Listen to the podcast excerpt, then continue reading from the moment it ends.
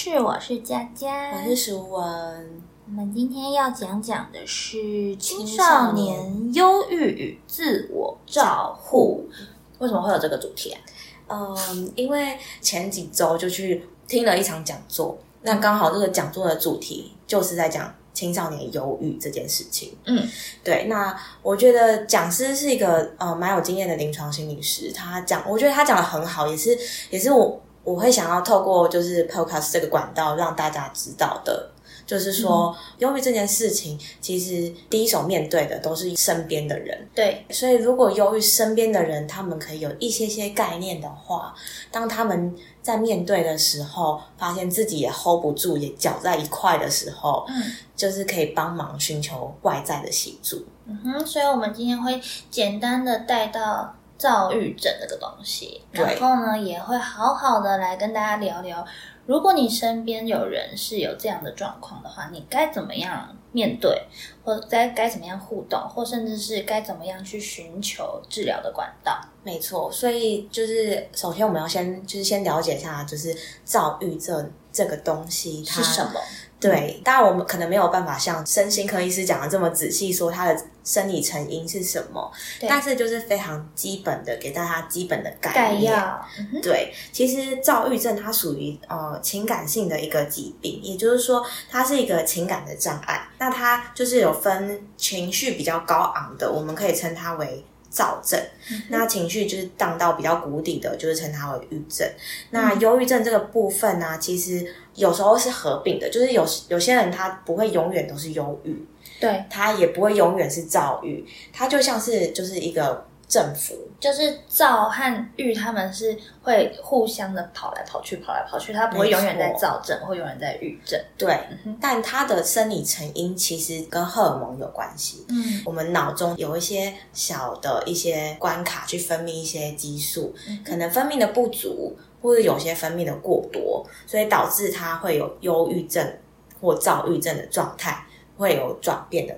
可能对，所以就是大家可以理解一下，就是嗯，郁症的部分呢，它其实是一个儿茶酚胺的这个荷尔蒙缺乏的缘故。那躁症的话，其实就是脑中的儿茶酚胺。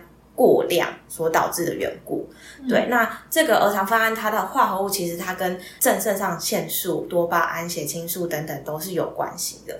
对，举例来说，一个人他属于在一个比较战斗的状态，比如说他准备考试或什么，呃，准备一些很紧急的状态，对，正肾上腺素就会比较多一些些。正肾上腺素，对，哦，好它就是第一次听到这个名字，对，它就是属于 腺素的部分，它会就是让你比较呃，因为你必须。需要很敏感的察觉到你周遭环境改变，对，迅速的做出判断，对对，所以这个部分它分泌就会比较多一些些，让你去应急，让你去处理周遭环境，提高你的战斗力。没错，所以这就是所谓正肾上腺素。嗯哼，对。那呃，忧郁的病人，他的血中啊，他的可体松浓度可能又高一些些。嗯，可体松是什么？对，可体松它也是一个，对，它也是一个那个 cortisol。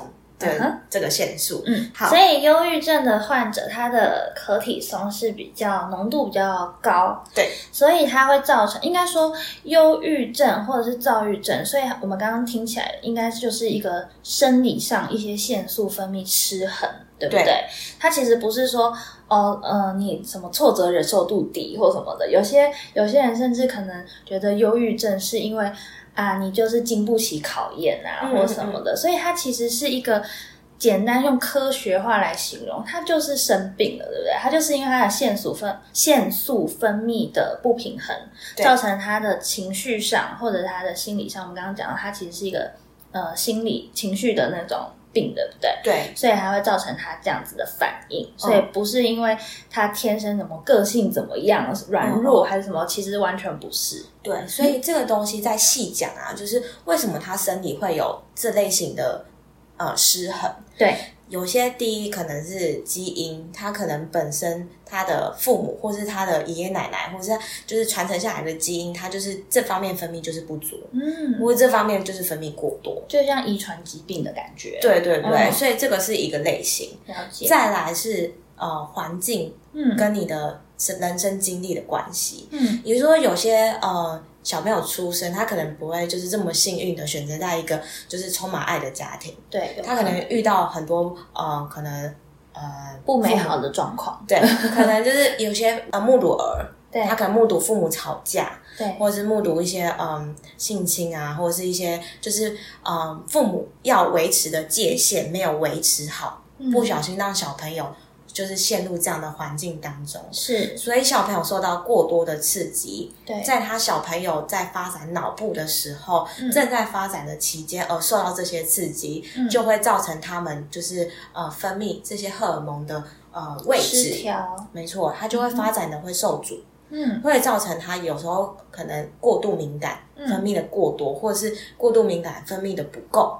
嗯对，所以这个可能就是环境因素的造成。嗯嗯嗯，又或者是说，在我们的成长背景当中，那可能有一些人会遇到，比如说重大事故，对。也就像我们之前讲的创创伤后症候群，创创伤后症候群，对，对，所以导致他就是有一个他过不去的那个坎，嗯对，所以影响到他就是激素的分泌。嗯，受到一个外在非常大的刺激，对，然后再来就是，呃，成长的环境当中，他整个家庭有些可能社会支持不够，或是资源不足，嗯，所以他就是呈现在一个比较相对于其他的呃家庭来说比较高压的状态下在生长，嗯哼，对，所以它也会造成默默的造成他激素分泌的不平衡。嗯，所以除了在基因上有可能造成就是躁郁症的可能性提高之外，其实环境的影响也是很大，对不对？嗯，真的，那如果环境之外呢？呃，一个人在生长的年龄阶段有没有特别容易会造成躁郁症的可能性？就是呃，诱发的可能性提高的阶段。所以以这个面向来说，也就是说，呃，荷尔蒙它分泌不均衡，嗯因为就是躁郁症、忧郁症这些东西是跟荷尔蒙有关嘛。嗯也就是说，大家可以从人类发展学去看，说哪一个阶段我们的呃发展中荷尔蒙容易容易不平衡。嗯，变化最大的对，阶段，让大家猜猜看。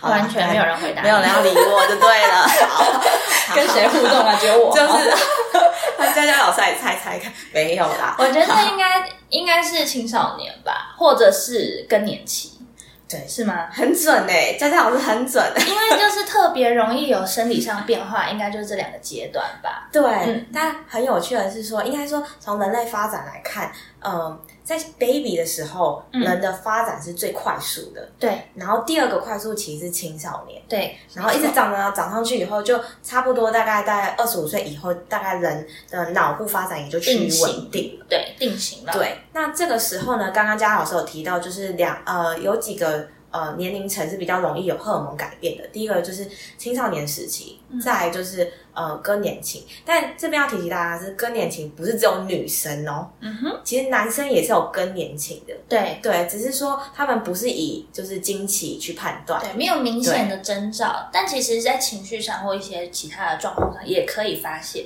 对，也就是说，大家可以去观察一下爸爸妈妈，只是从以前的个性啊，到现在是有一些转变。就是有叛逆期，也会有更年期。然后就是变得比较不耐烦啊，或者是就是就是以前就是非常有耐性，可能现在就变得比较有点呃，好像耐不住性子这样子。嗯，对，嗯所以好话又绕回来了，青少年部分，可能大家在既定的观念会觉得说，青少年也就是十二岁差不多吧。对，国高中，对，第二性征出现的时候，对，但其实我上次去听的那个讲座，我觉得那林长兴也是提到一个点，就是其实现在的青少年期应该是要减二加六，减二加六什么？也就是用十二岁去减二，再用十二岁去加六，哦，所以是十到十八，十到差不多二十五岁。哦哦，十八岁再加六，哎哎，对，十八。岁，会讲错，不是十二加六，是十八岁，因为差不多就十二到十八，是我们既定觉得是青少年以前的印象。对对，所以就是呃，十八岁再加六，可能就是二十五，嗯，二四二五那时候，差不多那所。以应该就是十到二十五岁阶段。对，那其实 range 超广，但其实这个就只是一个我们对我们知道的一个资讯，嗯还是要依照个人给你的感觉去判断。也就是说，他个人他是不是属于早熟，对，或者说他冲动，你去判断，比如说二五二六的人，他是不是冲动控制有趋于比较稳定了？嗯，如果他还是属于很冲动的人，他可能还没过那个青少年。人大概六十岁也是青少年，没有啦，开玩笑，开玩笑。就是个应该说你要跟他自己比较，就是跟他可能二五那个时候他的冲动控制，跟他就是更早更年轻的，对对对对，哦，了解，对，去做那个比较，你就会大概知道说，哎，他是过青少年期。嗯，对，所以我觉得这个是一个蛮酷的一个概念。所以青少年现在已经把 range 放很广了。其实现在青少年已经比我们想象中的更早熟，和更应该说大学生很多时候也是很像有青少年的行为。所以其实其实那个范围已经变，不是跟我们以前认识的不太一样。对，刚刚不是讲到躁症跟郁症吗？嗯哼，那我们来就是细一点去看说躁症跟郁症的差别。这边提到的名词精神动力学，但是这个东西就是大家先听听就好。我要讲的重点是在于郁症啊，呃，多数的人的防御机转可能是内射。它所谓的内射，内射是一个名词嘛？嗯哼，意思就是说，郁症人可能很多事情都会觉得是自己造成的。嗯，很多事情就觉得啊，一定是我的关系，一定是我做不好，所以人家才会这样做，嗯或是全部都是因为我，所以造成这样的结果。嗯哼，对。那呃，造症的人可能就是比较多的防御机转是可能是否定啊，或者是反向，就别人让我变这样，都是你的错，都是你，都是别人的错。嗯，对。那这些，比如说我刚刚讲的内射、否定、反向，就是属于精神动力的一个。名词，嗯，只是让就是呃所有的呃专业人员有一个就是嗯共通的语言而已，所以大家不用去执着，你只要大概了解那个意思就可以了。对，所以预症就是真的会比较。都自责型的感觉，就是我都是都是我都是我，所以怎么样？对，就是那个想法的部分。但是他如果今天变成躁症的时候，反而就会有不同的表现。所以这边可以推荐大家，就是呃，如果你对忧郁症这个主题很有兴趣的话，嗯，也许你可以去看看有一个创作者，嗯，叫做小玉乱入，嗯，对，就是他的就是画风啊，跟他想要传达的一些理念，我觉得是一个还蛮。轻松，然后大家又可以理解的一个就是方式。嗯，简单去了解躁郁症到底是什么。我觉得现在应该很多很多的资源都已经 focus 在这一块了。嗯，所以。嗯，反而我觉得现在大家对躁郁症的理解，呃，甚至有一些名人都都有一些类似的症状，对，所以大家都会再去更关注这个到底是什么东西。嗯嗯嗯，所以可以提供大家很多很多的资讯管道，去从不同的角度去认识躁郁症。那当然，如果嗯，我们刚刚讲的是一些外在大家分享的资讯，那还有一个就是我们要怎么样去自我检测自己有没有。忧郁的倾向啊，哦，这时候其实可以推荐大家稍微找一下，就是忧郁量表，那算是董事基金会就是出的一个量表。那量表它上面有很多一些细项，比如说它有些细项就是我常常觉得想哭啊，或者我心情不好啊，睡不好，容易发脾气，不想吃东西，胸口闷闷等等等等等很多的。细项，我们现在立刻来检测自我，好了，是吗？我觉得可以现在来检测一下。反正这个量表目前看到是有十八题，这个是董事基金会在网络上提供给大家的。对，然后呢有十八题简单的问答，然后他会给你四个选项，就是请问你一周，譬如说我常常觉得很想哭，那请问你觉得这个这个状况发生的频率大概是？第一个选项是一周是一天以下，或是一周有一天一到两天有这种状况，还是一周有三到四天，还是一周五到七天都有这个状况？所以可以从这种简单的自我去观察自己的频率，来来简单的检测一下。好，快点来，等下我就开始。第一题，我常常觉得想哭，我没有，我只是觉得很想睡觉。我觉得心情不好，哎，有时候我觉得有时候。忙的时候，那个我觉得大概有三到四天诶。哦，好，等一下大家就看我到底有没有这样的倾向。但是我觉得比以前容易发脾气，嗯，没有，因为我本来脾气就不好。我睡不好，没有没有睡得很好。哎，我觉得我现在目前还不错。现在第四题啊，第五题，我觉得不想吃东西，嗯，还好，食欲蛮好的，对，食欲蛮好的。然后我觉得胸口闷闷的。嗯，被绑住的感觉，有时候好一周一到两天。我觉得不轻松或者是不舒服，嗯，时常，因为大家身为工作工作狂就会觉得这样。我觉得身体疲劳无力，身体没有元气，好有时常时常哦，好啦，有时候好了。我觉得很烦，事情做不完就会觉得很烦。这倒还好，因为我做的事情都是我想做的，所以我觉得还好。我觉得记忆力不好，我觉得没有，因为我记得我要做很多事，但我没有力气去做。呵呵，了解。对，是我觉得做事是无法专心。嗯，还好。我哎，我目前都很好哎。苏文，你目前呢？啊，我有有你有跟上我吗？四天的。好，再来是十二题。我觉得事情想事情或做事情时比平常还要缓慢。这我还好，这我也还好。再来，我觉得比以前较没有自信。这我没有，这我也没有。我们都自我感觉很良好。再来呢，我觉得比较会往坏处想。这个我也还好，我是超级乐观人。就算往坏处想，也不会影响我。了解。再来，我觉得会想不开，甚至想死。这我真的没有。嗯，好乐观哦。真的。再来，我觉得对什么事情都失去兴趣。这我有时候会，但是好，我选个有时候好了。好，再来是我觉得身体不舒服。有，我现在头很痛。因为你才刚上完，就是对我做了很多事情啊。今天录音的都很累。再来是我觉得自己很没用，没有，我没有。好了，这样简单的十八题，你好了吗？我要按送，我已经送出去了。好，送出完以后，他会给你一个分数。那如果呢，呃，他会告诉你说，譬如说几分到几分之间是什么样的状况？好，我现在是我得分是几分啊？我看一下，十分，你几分？我十四哎，完了，你在临界值。他说，如果九到十四分之间是算还还 OK。这应该是这个阶段，我是九到十四分，对我也是。所以他说最近的情绪是否起伏不定，或者是有事情困扰着你？下面将介绍一些就是小方法，让你自己多关心自己。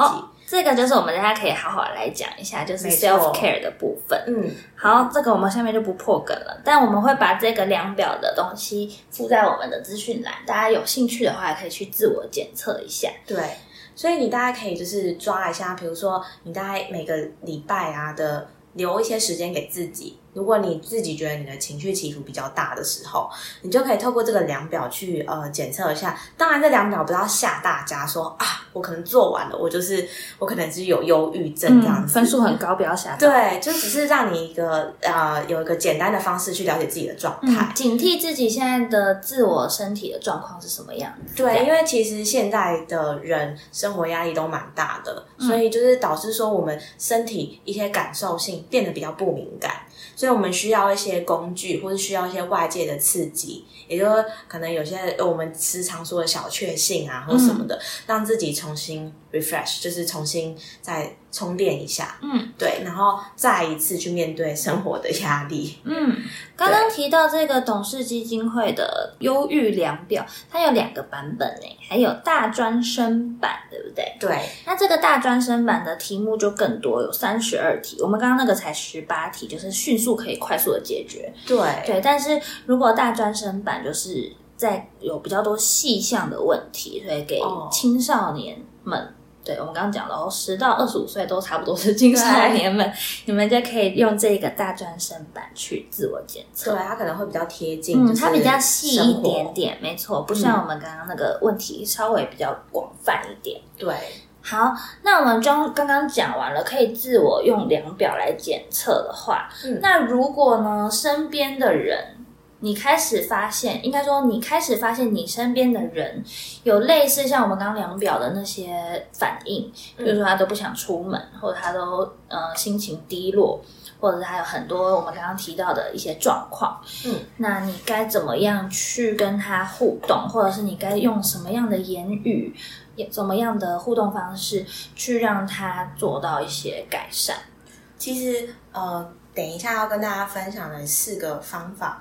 这四个方法其实它的原理是来自嗯，智商师的呃训练的养成的方式去去设计的，对，去应该说一个技巧，嗯，但我没有说要训练大家变成智商师，所以我把它变成比较生活版本的对，没关系，我们让对舒文跟我们分享一下。对，所以第一个呢，就是嗯，跟与他同在，也就是说，比如说，假设佳佳老师今天很忧郁，嗯。那你来找我说话的时候，我可能就是呃，要真的是倾听，然后不是说就是要同理你现在的状态跟感受，嗯哼，对，所以可能同理的方式，有些人嗯的个性。可能就会发现自己是比较冲的那种人，嗯。所以尽量就是以先听为主，嗯。对，那听完他想要讲的东西的部分，接下来要做的事情就是促进他讲更多。嗯，对，引导是说他讲更多。对，也就是说这个部分呢，促进他讲更多。当然，你可以透过语言这个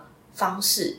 这个部分还可以透过很多不一样的方式，比如说这时候就是有一些音乐治疗啊、嗯艺术治疗，嗯或者是一些舞蹈这种不一样的美材，去呃帮助。刚刚举例，佳佳老师很犹豫，可能帮助佳佳老师分享的更多。那如果你刚刚就是我们不是这种所谓的治疗师，什么艺术治疗师或者是什么舞蹈治疗师，嗯你也是就是要学会多聊天，要学会怎么样去引导别人讲出心里的不舒服。譬如说，今天有一个人跑来跟你说，嗯、我今天心情不好。嗯，那你不要就据点他，就是跟他说，哦，是哦，我也心情不好，据点。那，那他就没有办法跟你去舒舒展你的那个他的心情了，对不对？对，所以就可能要说，嗯、为什么心情不好？比嗯如说，他说，哦，我的好朋友不跟我讲话，或什么的。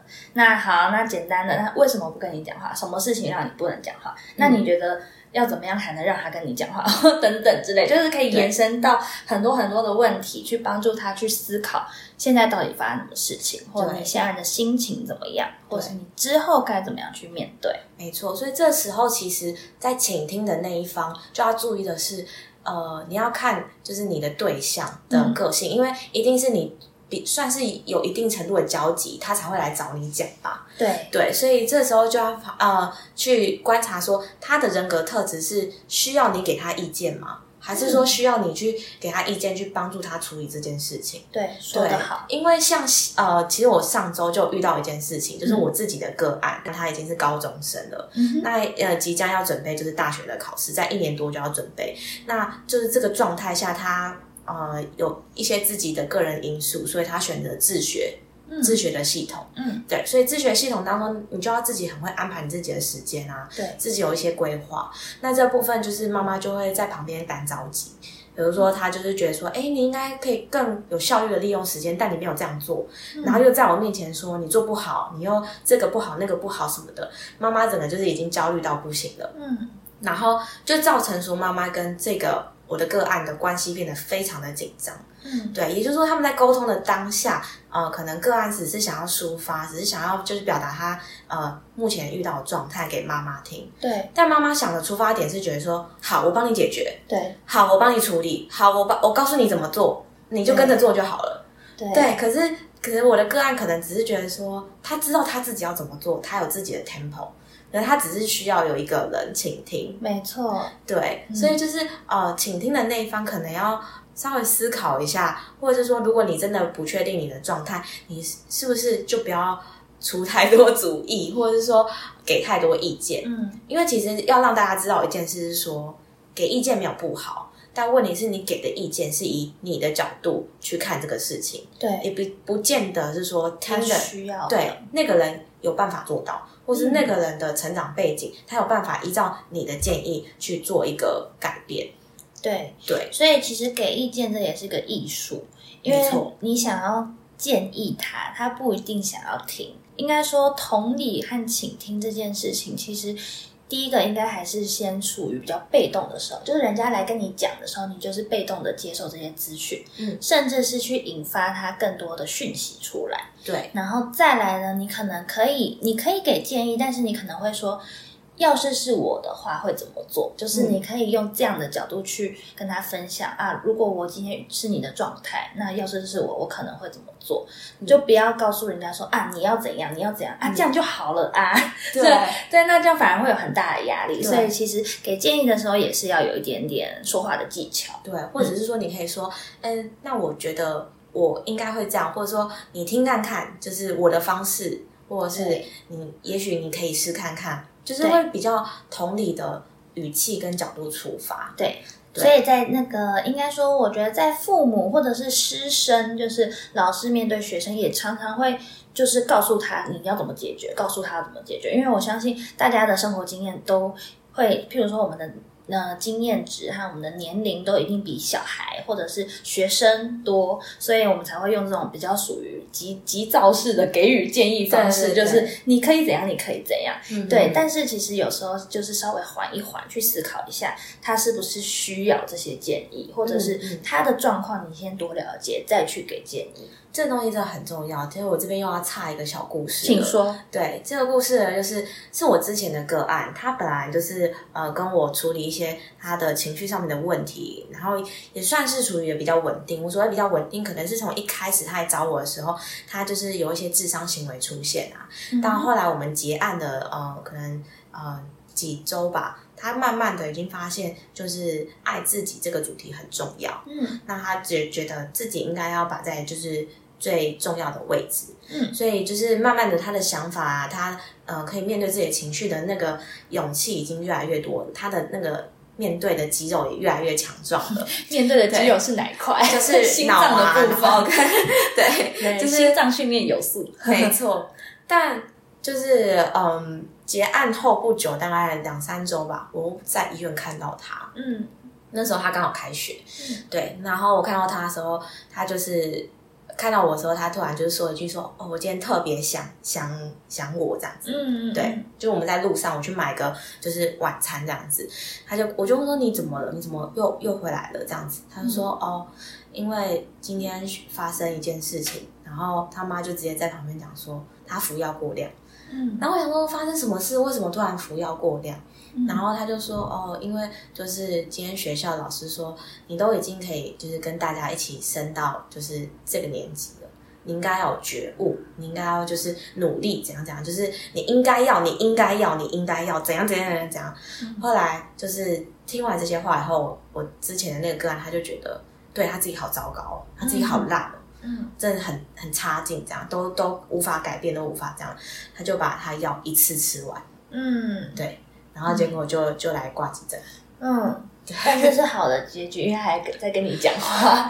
但是，对，其实我能理解，像像你刚刚讲到，就是老师会说啊，你就有有时候是一些激将法，就是、嗯就是，哎，你们现在已经升上几年级了，应该要比去年更棒啊，或者是你们现在是哥哥姐姐了，或者是你已经变成什么样的阶段了，所以你应该要怎么样，应该要怎么样。其实这个有时候是。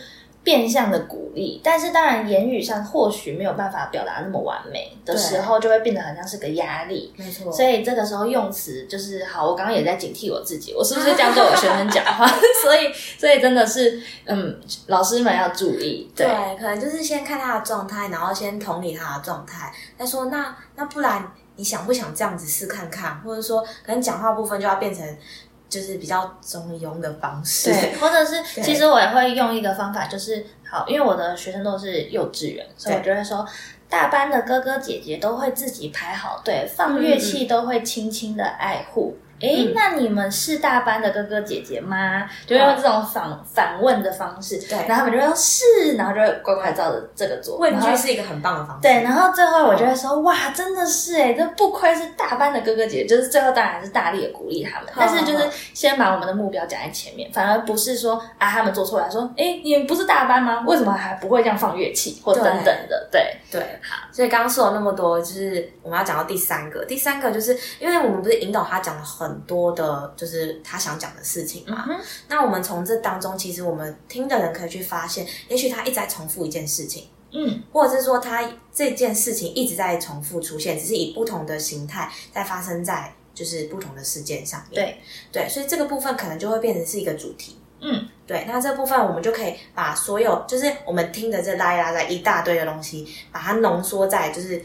就是 spotlight 在那个一直重复的关键。主题上面。对。对，那我们去探讨这个主题，让他去说为什么他自己有没有发现，对自己有没有意识到说这个东西它一直出现，嗯。就是一直一直没办法处理。比如说举例来说，懒惰这件事情，嗯。他可能因为懒惰而懊恼，比如说他因为懒惰，所以他有些事情没有办法达成，或者是因为懒惰，所以造成他一些事情 delay 或什么之类的。嗯那发现他这个懒惰的主题一直出现在不同的呃情境下，对，对，那这个部分就可以，我们就可以去讨论说，那你自己对懒惰的定义是什么？嗯你自己是怎么看待这个懒惰的方式？对，或者有时候是外在因素，不一定是自身，对不对？有时候可能是这个同学不喜欢我，或者老师不喜欢我，用一些什么，嗯嗯嗯譬如说我们现在讲到的霸凌的感觉，所以对让他让他有非常不舒服，那就是借由这种观察去抓出这些关键，对不对？对对对嗯对对。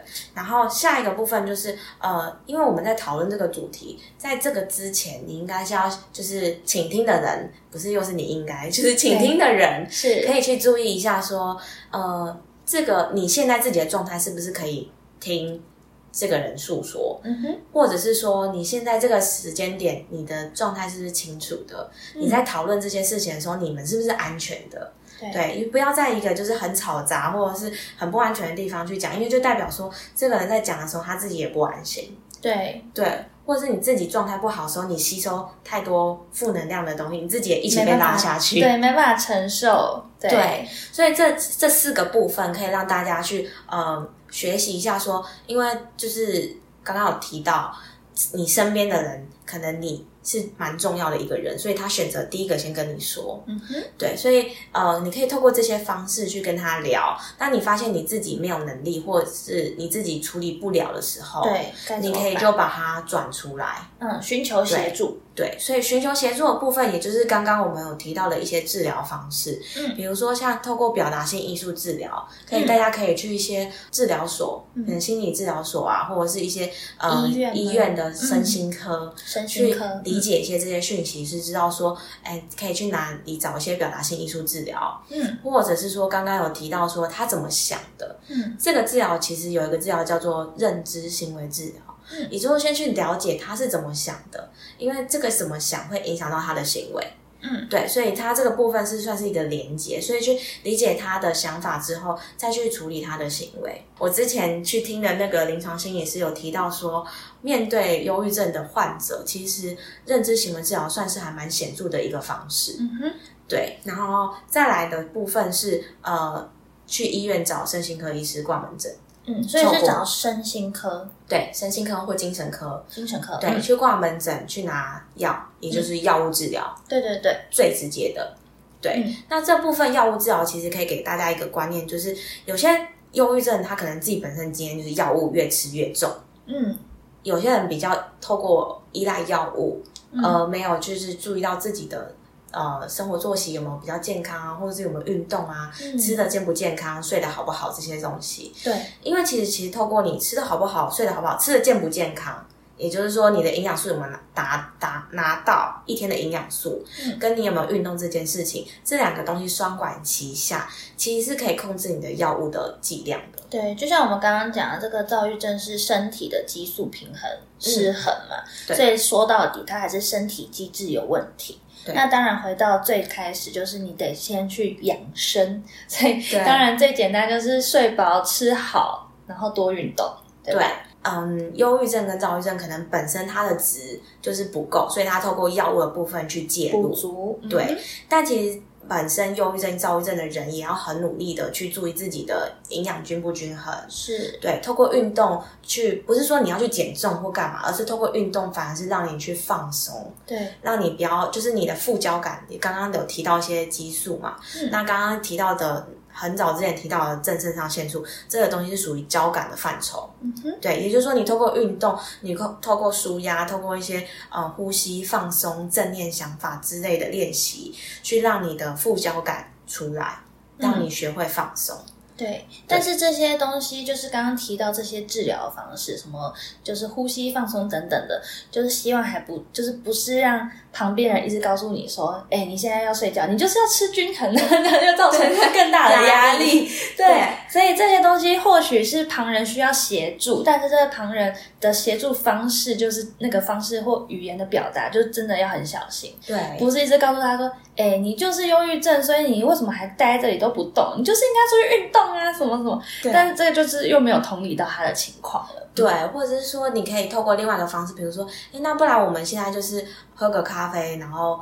放松做，就是你陪他一起做这件事情。对，我觉得是陪伴和邀请。你可以邀请他，嗯，譬如说我现在要去运动，你要不要一起？那不想，那不想就算了。你可以邀请第二次、第三次、第四次，或甚至是在他身边做运动，就是你在旁边做运动，他看看他可不可以跟着你一起，对对，让他。慢慢的影响他，感化他，或者转换个氛围，因为现在不是有很多，比如说芳香啊，或者是呃转换那个环境，对，需要外面的，就是第二个人去把，就是把他拉出来，拉出那个他现在就是忧郁的那个，对，那个内射说哦都是我不好啊，那个那个氛围里面，就是透过这样的方式去把它拉出来，嗯哼，对，所以刚刚有提到是呃药物治疗嘛，然后再是一些嗯。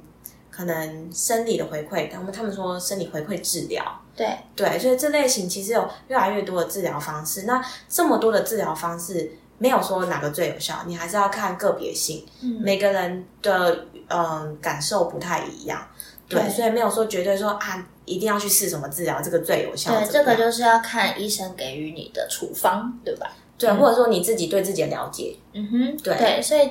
到最后去寻求治疗的时候，也是要看看这个医生给你的治疗方式是不是你真的有效的改善了你的忧郁症。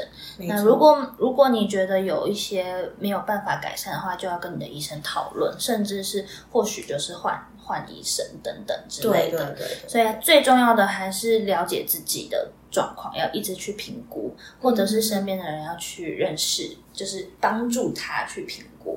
对对对，嗯，所以这时候我们就是要来谈谈，就是自我照顾的这个部分。自我照顾就是 self care。对，佳佳老师有什么自我照顾的啊小配？我现在自我照顾，我觉得我照顾的很不好，就是 因为我现在也是呈现一个很很累和很工作繁忙的状态。但是因为我觉得我最好的自我照顾就是我做的工作是我喜欢的。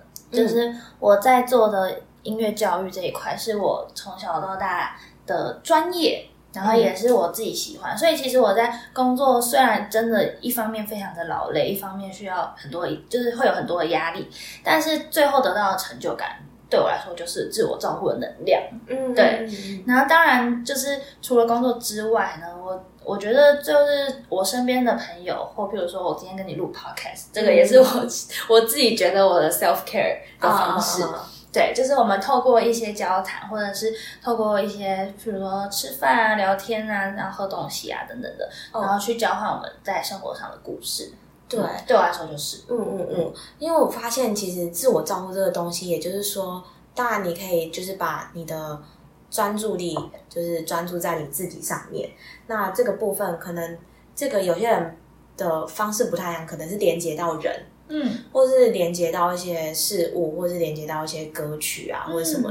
像我自己的自我照顾部分是，呃，因为我其实我的工作除了跟人互动之外，我其实自己也要吸收，就是准备一些歌曲、歌单什么的。那这部分啊，从准备歌曲当中。对我来讲，就是很大的自我照顾，因为我从唱歌啊，然后去准备歌单，然后去练吉他，或者是去做一些呃准备的时候，我常常就会有很多想象，比如说，就是从这个歌词当中，我会怎么设计活动啊，或者是这个歌词可能或者这一首曲子在准备的时候，就会想到是要给谁的。嗯，对，所以我觉得就是我还蛮喜欢我自己的自我照顾，是我会有一段时间，就是给自己准备歌的时间。嗯，对对对，也许可能。不一定准备给个案，也许是唱给自己听的。对，就是一个觉得哦，这个歌词真的非常符合我现在的心境。对，或者是就是哎，这段歌真的是曾经陪我过。度过哪些方式？嗯，对对，所以对我来讲，我觉得虽然我不是歌手，没办法唱的很厉害，但是我觉得唱歌，然后跟音乐在一起这件事情，是我自属于我自己的自我照顾。嗯，所以你也是被你是音乐治疗师，但是你也是被音乐治疗的人，因为我自己的经验嘛，所以我就会很渴望成为一个音乐治疗师。真的，真的，对，或者是说，呃。也可以去透过看一些展览。嗯，对，比如说，呃，之前我在英国的时候，因为英国就是有蛮多的一些剧，音乐剧，嗯我觉得去看音乐剧的当下也是非常自我疗愈。对，对，就像刚刚讲到，有时候是连接到人嘛，譬如说跟人交谈、书法，或者连接到事，就是譬如说你做一件事情，你可以得到任何成就感，或者是自己自己做歌单，自己做你自己想做的事情，嗯。然后或者是物，甚至是就是追剧啊、玩模型啊、玩拼图、画画等等的，就是可以借由不同的活动去让你自己觉得身体比较放松。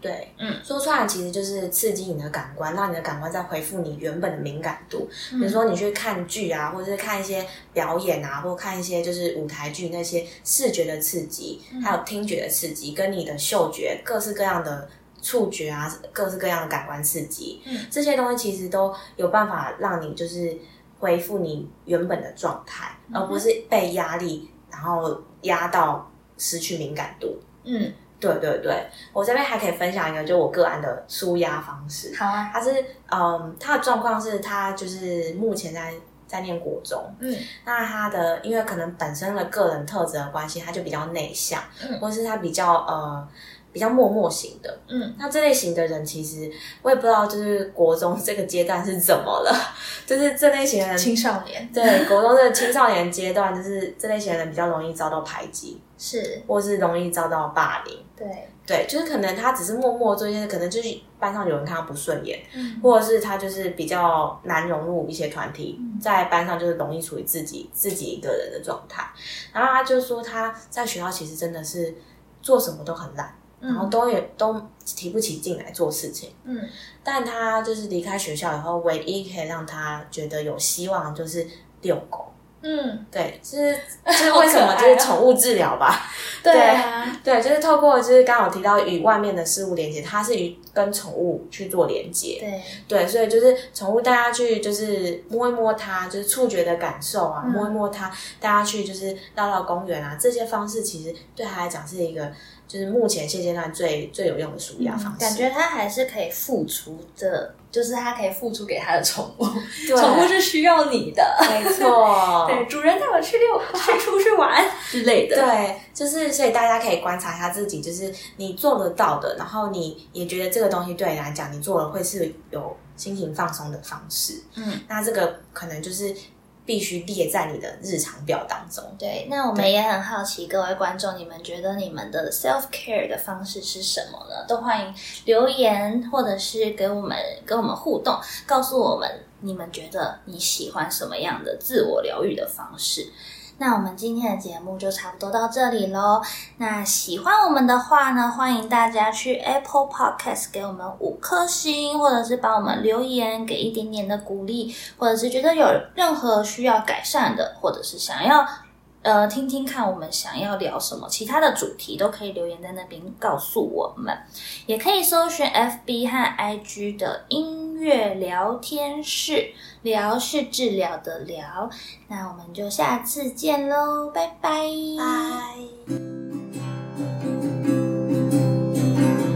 要说再见了要说再见了要说再见了我们下次见。